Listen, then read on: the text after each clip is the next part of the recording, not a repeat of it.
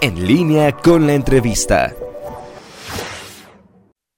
Son las 8 de la mañana con 5 minutos. Este, tenemos un problema aquí con la eh, comunicación eh, con la diputada eh, Livia Denis. Estamos ahorita buscando restablecer, eh, vamos a platicar con ella de esta, eh, esta se cumple un año de la aprobación de la ley de violencia, eh, eh, ley para contra la violencia digital en el Estado. Eh, y bueno, vamos a, a, hacer enlace justamente para revisar este tema. ¿Ya la tenemos en la línea? Sí. Diputada, buenos días. Diputada Livia, buenos días. Hola, buenos días.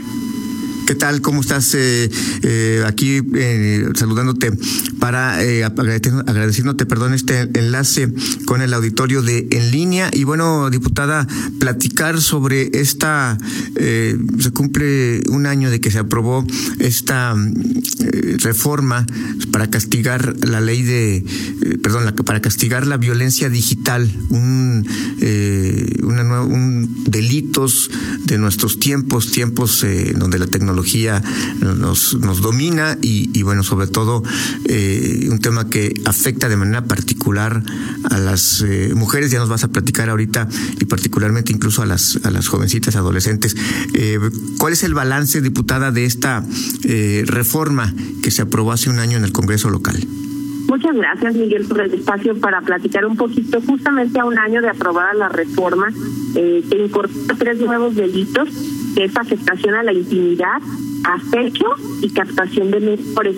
Pues decirte que, eh, que el balance realmente ha sido, eh, pues para mí, impactante, pues porque no dimensionaba siquiera la problemática que viven miles de mujeres en Guanajuato particularmente con la difusión de imágenes y videos íntimos sin consentimiento. Es, es un tema mucho más común de lo que creemos y de lo que quisiéramos. Hoy los datos que nos arroja la Fiscalía son que de afectación a la intimidad se han presentado 163 denuncias, de, de acecho 181 y eh, de captación de menores 7 denuncias. Sin embargo, yo me atrevo a decir que estos números es todo la de está pasando. Nosotros tenemos más casos ahorita que estamos atendiendo de mujeres que todavía no se atreven a presentar una denuncia. Y cada que hablamos con una mujer, ella conoce a otras más que han pasado por esta situación. Yo hay, hoy, hoy veo claramente cómo incluso hay grupos de mujeres que se organizan porque vivieron y las une el, el haber distribuido eh, pues estas fotografías. Entonces creo que la problemática es muy grande, eh, pero también creo que eh, esta reforma les dio la posibilidad a las mujeres de poder denunciar y de poder eh, buscar sanciones a sus agresores. Diputada, ¿en, ¿en, qué consiste básicamente, eh, eh, qué es lo que se castiga y, sobre todo, eh, a, a ¿qué, ¿cuál es el diagnóstico que ustedes hicieron y esto que se ha, que se ha venido acumulando ya en, en, en, denuncias y que, como comentas, es un problema mucho más común de lo que, de lo que se cree? Bueno, primero decirte que, al inicio pues no no decidió, pero no mencionábamos era un problema tan grande y eh, yo les decía un poco a las mujeres que se animaron a denunciar, pues que era abrir brechas, ¿no? Porque de pronto pues sí llegábamos a los ministerios públicos y ni siquiera al inicio sabían pues que esto era un nuevo delito, eh, tomaban denuncias incluso creo un poco haciendo preguntas, pues por decirlo menos incómodas para las jóvenes y yo te puedo decir que hoy, a un año de implementar la reforma, veo ministerios públicos mucho más capacitados. Me ha tocado estar en las audiencias iniciales, en algunas de las audiencias iniciales, jueces y juezas mucho más conscientes de lo que implica un daño a la intimidad en materia virtual. Eh, y, y, veo también hoy eh, mujeres eh, jóvenes más conscientes de que ellas no son responsables de haber compartido la fotografía, sino que pues que la difundió sin su consentimiento, pues hoy está cometiendo un delito. Hemos hemos detectado también, tengo que decirlo, eh, eh, pues eh, una red muy focalizada en la zona de Celaya, por ejemplo, y que ya estamos también este, monitoreando y denunciando. Eh, en concreto, eh, diputada, este, este, esta, este delito, este, esta que se está configurando, que se empieza ya ustedes a, a, ver ya con mucha más, eh, de manera más común, ¿En qué consiste? Todo parece iniciar, por lo que entiendo, y corrígeme si me equivoco, con eh, eh, una con juego, un juego, sino una especie de confianza que se genera entre una pareja, este, eh, y se comparte contenido íntimo, y a partir de ahí se, se genera. ¿Es este el origen de, de esto, de este tipo de, de delito, de este tipo de conductas?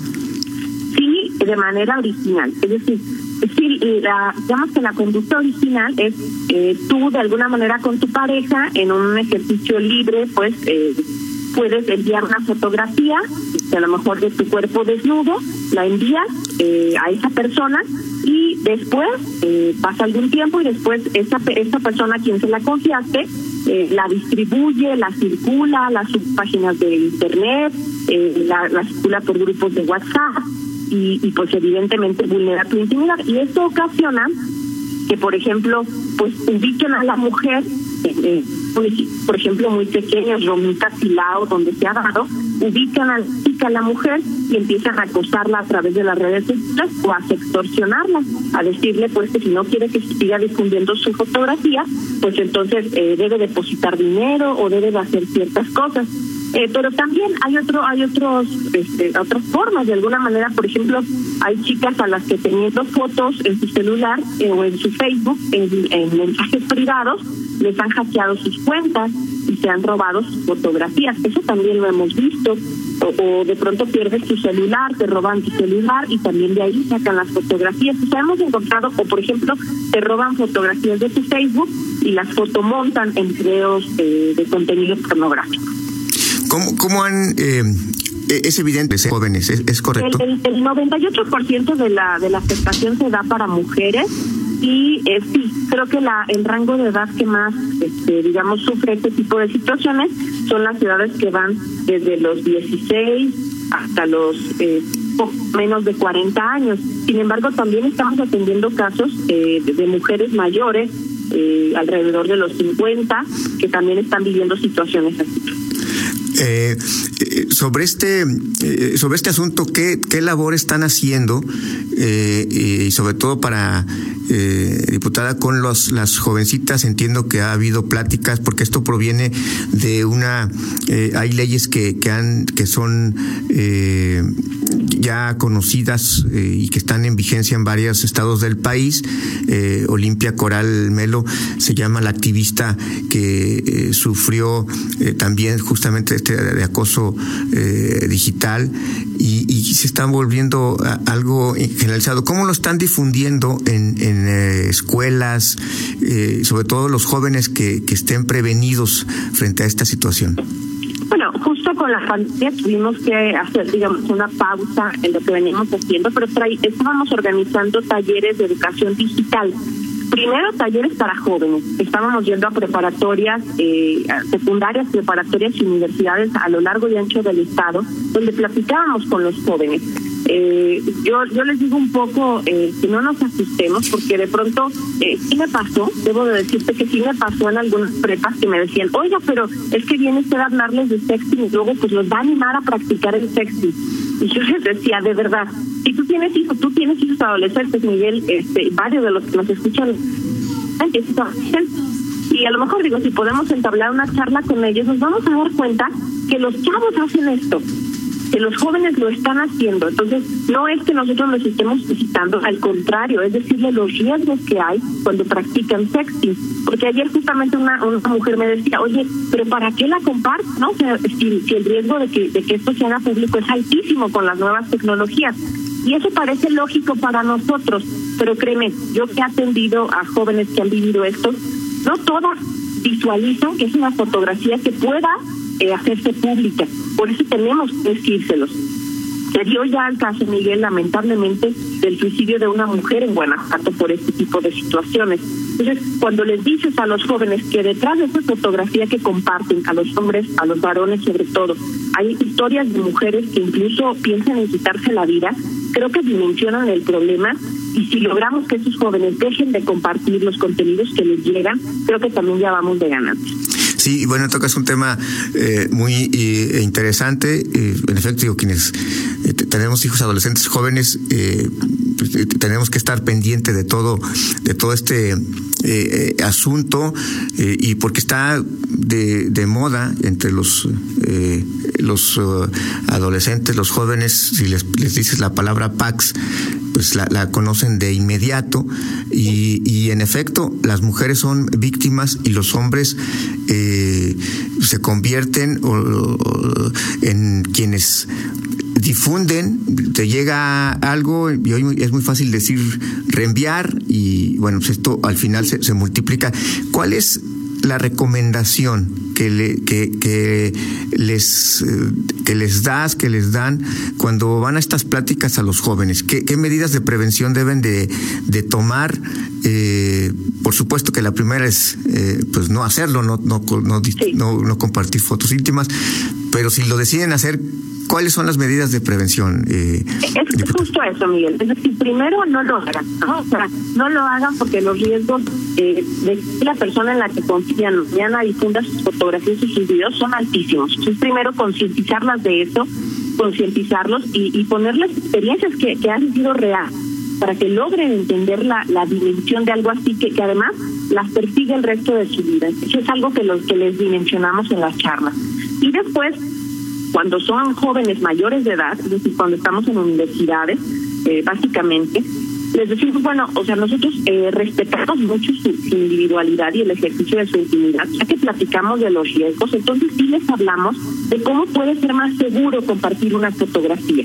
Y por ejemplo, primero, pues son usar redes seguras, el WhatsApp no es una red segura, el Facebook no es una red segura, pero por ejemplo hay hay hay medios de comunicación que están eh, más seguros porque tú tienes el control. Por ejemplo, Telegram que te permite saber que alguien hizo una captura, que te permite a ti mandar una fotografía y que se pueda borrar, que no guarda de manera inmediata en el carrete las fotografías hay otra, hay otra que se llama Confide, también tiene mucho más filtrado de seguridad y permite darte cuenta de lo que hacen con las fotografías, si la almacenan, si la borran. son, son redes que son mucho más seguras y que bueno pueden estar seguros también la otra Miguel es no es lo mismo mandar por ejemplo para una mujer la fotografía de su torso desnudo donde aparezca su cara a mandar únicamente su torso desnudo donde no se identifique que es ella entonces si, si, si lo quieren hacer bueno cuidar que no aparezca tu cara, que no aparezca a lo mejor alguna marca, algún tatuaje que permita identificar. Porque en mi experiencia es, es mucho menor el daño, aunque sí se genera también un daño, pero es mucho menor el daño cuando no es identificable la víctima. Hola, diputada Livia Denis, buenos días, te saluda Toño Rocha. Hablabas, diputada, de que conoces que en este año que está la, la ley se han presentado más de 150 denuncias a, a un año y eh, dejando de lado las que sean adolescentes por el proceso que se sigue en este sistema de que no se dan a conocer, es eh, ¿cuántas, cuántos han sido vinculados a proceso, cuántos han sido sentenciados. Es decir, ya llegaron a, a un término que se demuestre que hay, que hay, que hay castigo, diputada. No, Toño, llevamos 163 en este delito particularmente y justo estamos solicitando, he solicitado yo los datos a la, al Poder Judicial. En este momento no tengo yo conocimiento de que se haya sentenciado todavía ninguno. Sé que hay ya en proceso de judicialización, es decir, que sí, sí, los juzgados admitieron y están en el proceso pues de, de investigación eh, en, en, más de, de, los de 100 casos. Entonces, creo que vamos bien. Sin embargo, yo, yo he estado en las audiencias iniciales. Son procesos largos porque también implica eh, peritajes tecnológicos eh, y está revisando pues los celulares, las cuentas de donde se fueron compartiendo sus contenidos. Eh, pero bueno, sí, el dato sería importante, yo se los comparto en cuanto lo tenga y ojalá que pronto pues veamos a responsables sancionados por este delito. Ahora, eh, diputada, eh, hablabas de, y lo entiendo perfectamente, o sea, hay muchas mujeres, quizá algunos hombres, que, que tengan temor de presentar eh, alguna, alguna acción jurídica. ¿Lo recomiendas? ¿Es importante? el, perdón por la pregunta, ¿el costo-beneficio vale la pena hacerlo, diputada? Fíjate, Toño, que te puedo decir que eh, revisamos muy cuidadosamente cada caso en particular. Yo te puedo decir que en, la, en lo general, en la mayoría, lo más conveniente es denunciar y que además eso nos permite eh, eh, pues eh, el acceso a la justicia de las víctimas, porque ha sido de verdad un proceso eh, bastante, yo te podría decir hasta sanador para las víctimas, el poder hablarlo, el que alguien les diga, que imagínate, durante todo este tiempo a lo mejor han pasado un año de que tus fotos están en las, en las redes y siguen, siguen compartiéndose, tú te sientes culpable, sientes que tú eres la responsable por haberlo compartido y de pronto llegas a un ministerio público, llegas con un juez, y te dicen, señorita, usted no es la responsable, aquí está la persona que, lo hizo, es el o, vamos a investigar a quien lo hizo porque ese es el responsable. Para ellas es todo un proceso sanador. Creo que eso es muy importante y además, pues, es esta, este anhelo de que, de que se sancione y además también, pues, de que otras no vivan lo que ellas están viviendo. Creo que ha sido muy importante y, bueno, hay otros casos en donde sí, nosotros incluso valoramos que emocionalmente ellas no se encuentran listas para presentar una denuncia, no lo quieren así, las respetamos perfectamente y además buscamos conectarlas con grupos de otras jóvenes que han vivido esto, porque ellas mismas han sido un gran apoyo para las que sufren este tipo de situaciones. Eh, mi compañero Fernando Velázquez me pide, te pregunte si se trabaja de alguna manera con plataformas como Twitter y Facebook, donde se crean cuentas para vender o hacer trueques de packs. Sí, estamos en contacto eh, de, la mano del Frente Nacional para la Seguridad. Hemos hecho una red en los estados, en los 20 estados donde ya se aprobó la ley Olimpia, para empezar a, hablar, pues, a tratar de llegar. A. Ha sido muy difícil, eh, Toño, Fernando, Miguel, ha sido muy difícil inclusive lograr que bloqueen las cuentas donde están compartiendo contenidos eh, pues, que dañan la intimidad de las personas es, es terrible. Tú te metes a Twitter, yo no normal, yo no difundo las cuentas para que no, no, no generarles mayor crecimiento, pero tú te metes a Twitter y las páginas abiertamente ofrecen los packs y dicen eh, si quieres más este escríbeme con signos de pesos. Y este y entonces dices es increíble que las políticas eh, de estas empresas pues no logren eh, llegar a esto que evidentemente pues ya son cuestiones incluso delitos en nuestro país. Entonces eh, creo que es muy importante y estamos haciendo equipo con el Frente Nacional para la Sororidad para emprender acciones legales inclusive con estas empresas y pues que seamos escuchados no o sea son son yo sé entiendo que son multinacionales que son empresas pues gigantes económicos pero que también deben atender a las reglas de cada país en donde está. Sí, diputada, una pregunta final de mi parte. Eh, eh, en todo esto, y decías que ya hay, más conciencia de, eh, del problema de parte de las autoridades, particularmente de la Fiscalía. Hay un departamento en, en la Fiscalía, hay una sección especial para delitos cibernéticos. Si alguien quiere ir a denunciar frente a qué se encuentra, sobre todo porque obviamente el tema de la intimidad, de el no revictimizarte, eh, al, ir a denunciar eh, y ser tratado con seriedad. Eh, hoy está ya la infraestructura disponible si alguien quiere ir a denunciar frente a cómo lo debe de hacer, a dónde debe canalizarse. Se, perdió la comunicación ahí con la diputada Livia Denis.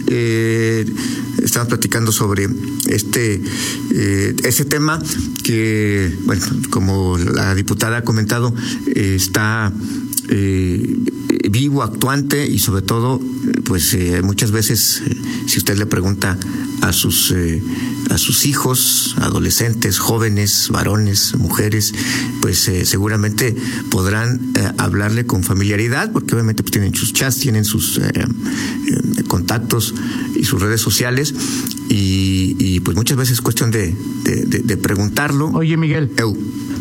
El tema es también aquí, y lo platicaban algunos chats, o sea, lo diferente que es para una mujer que para un hombre, ¿no? Sí, por supuesto. El caso más relevante quizá de hombres, pues fue lo de lo de Sage, en donde quien comete o de, el, donde se ve la imagen es del hombre y la más perjudicada fue la que entonces era, era su esposa, ¿no? Y hoy Sague pues hasta cobra por la imagen que, que se hizo, lo cual pues habla de una cultura totalmente machista, ¿no? Sí, totalmente de acuerdo. O sea, esto es evidente y, vaya, es, eh, eh, hagan el experimento, no el experimento, sino el conocimiento más que experimento con, sus, con, sus hijos.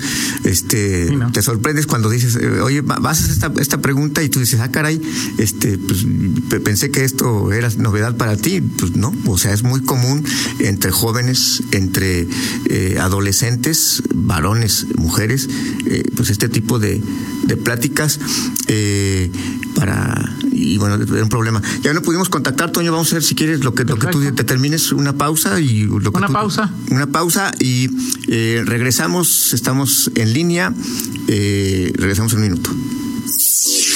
Contáctanos en línea promomedios.com.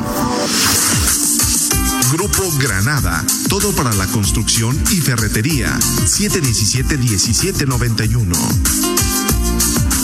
La Parroquia del Carmen en León ofrece el servicio de quiropráctico para personas con dolor de espalda y cadera, luxaciones, esguinces, molestias del nervio ciático, lumbalgia, problemas en hombro, rodilla y cuello. En León, calle Honduras 211, Colonia Obrera, de lunes a